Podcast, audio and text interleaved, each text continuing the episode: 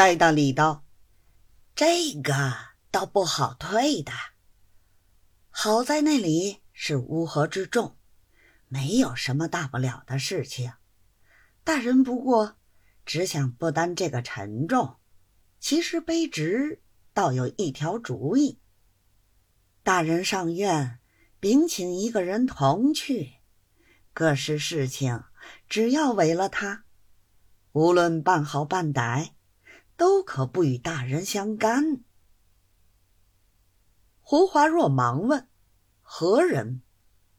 戴大礼道：“就是同卑职在一块儿办文案的周某人。”胡华若道：“我也晓得这个人，听说他做过刘城的西席的。”戴大礼道：“正是为此。”所以他在忠诚跟前儿言听计从，竟没有一个追得上他。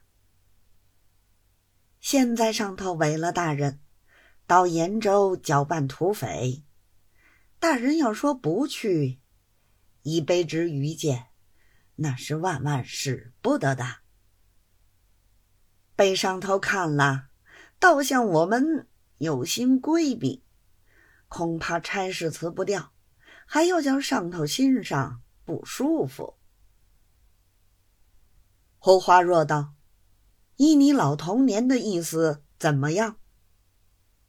戴大礼道：“现在只等公事一下，大人就上院回忠城，并请几个得力随员一同前去。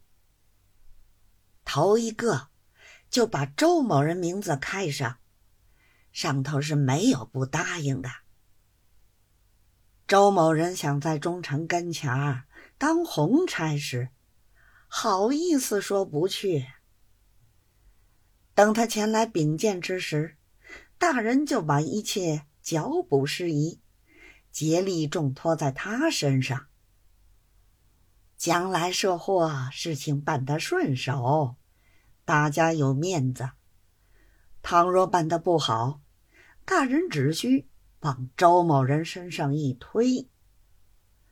忠诚见是周某人办的，就是要说什么，也不好说什么了。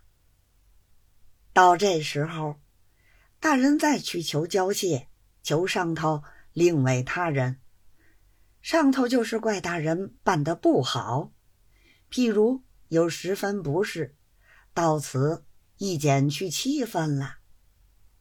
大人明鉴，卑职这个条陈可否使得？胡华若一听他言，不禁恍然大悟，连忙满脸的堆着笑，说道：“老童年此计甚妙，兄弟一定照办。”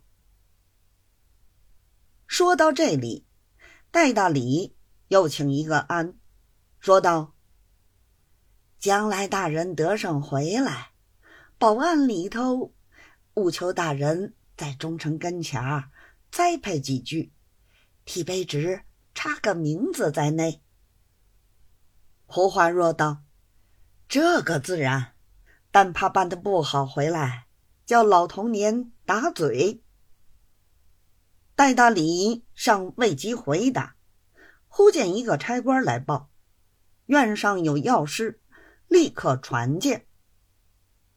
戴大礼只好起身相辞。